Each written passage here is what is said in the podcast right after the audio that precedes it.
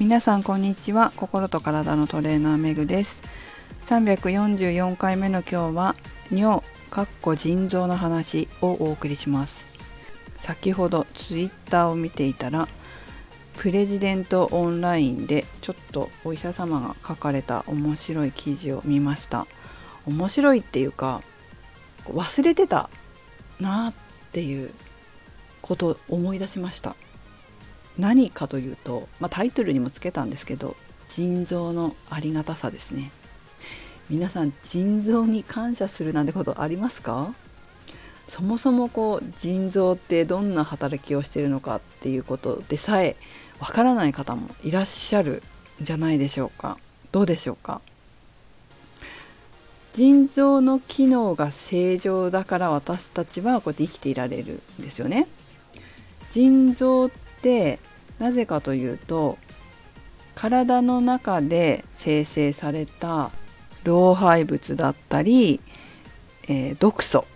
だったりする、まあ、有有害物なんかを血液の中に入っているものを分別しているものいらないものって分別して必要なものは体の中に残しいらないものは尿として体の外に出してくれるんですよ。いらないものっていうかあっちゃいけないものとかもありますからね。有害物質とかもあるのでそれをちゃんと尿で出してくれるっていう働きが腎臓にはあります。うん。ろ過機能習ったような気がしません？血液の中のいるものいらないものいるものはもう一回再吸収。いらないものは尿に出す。これですよ。だからこの腎臓の機能が弱ってしまうとあの人工透析する方もいるでしょ。弱っちゃうっていうか悪くなるっていうかね腎臓の病気にかかってきちんとこのろ過機能が働かなくなってしまうと血液を体外に出して機械にかけてその機械でいるものいらないものを分けてそしていらないものは外に出し必要なものは体の中に戻して血液と一緒に戻してくれるという人工透析まあ、例えば本当にその腎臓の機能が悪くなった人もそうだけれども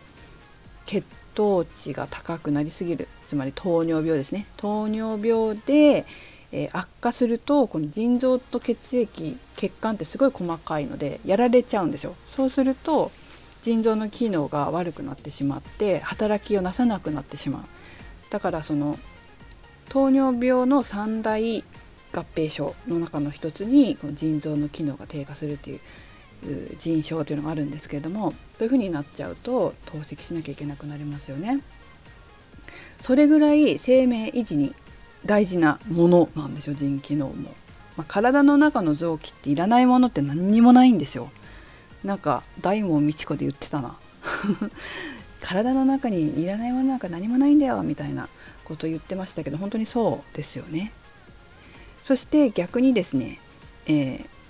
私たちの体っていうのは本当に完璧にできてるなといつも思うんですけどこの記事の中にもこんな風に、えー、書かれてました。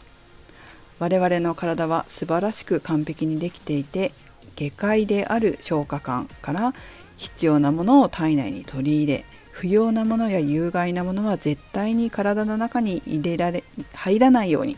設計されています。我々の体は素晴らしく完璧にできていていや私もそう思いますね。本当に素晴らしいと思います人間の体って。完璧にできてますよ。うん。この機能をね本当にこういつまでも保って私は元気で生活したいなって本当に思います。でもう一方ですねこのタイトル最初にこの記事を見つけたタイトルではですねデトックスにはまる人の根本的勘違い断食もハーブも解毒効果はない。体内から毒を出せるのは腎臓のみっていうタイトルだったんですけど。ああそうだよねって思いながらプチってこう押したんですよね。この記事読もうかなと思って。あのデトックスっていうのは医学の場では使わないそうです。確かにデトックスなんて聞かないよね。学校でデトックスなんて習わない？かったよ。病院でもデトックスしましょうみたいな。あそれなんか腎機能のことかもしんないな。確かに。デトックスって腎機能だよねみたいな感じはする。確かにね。そう。習わないよ。そして医学的に効果が確認されたものではなくインチキビジネスにお金を無駄に使ってるだけというふうに書いてありました、まあ、デトックスと歌ってねいろんなものを販売してますけどもね。それから解毒の本質は大腸をきれいにするのではなく腎臓をしっかり働かせること。ということですね。まあ大腸便っていうのは体の外のもの食べたものとかそういったものをこう出しますよね。それからさっき、えー、体の下界である消化管から必要なものを体内に取り入れてっていうふうにちょっとさらっと言ったんですけど下界である消化管。消化管は下界なのか、まあ、ある意味下界ですよね。体外側から取り入れたものをこう口に入れ食道を通って胃に入って胃から小腸に行って大腸に行って、まあ、必要なものだけ吸収されていらないものはこう出されるっていう感じなところがこう消化管。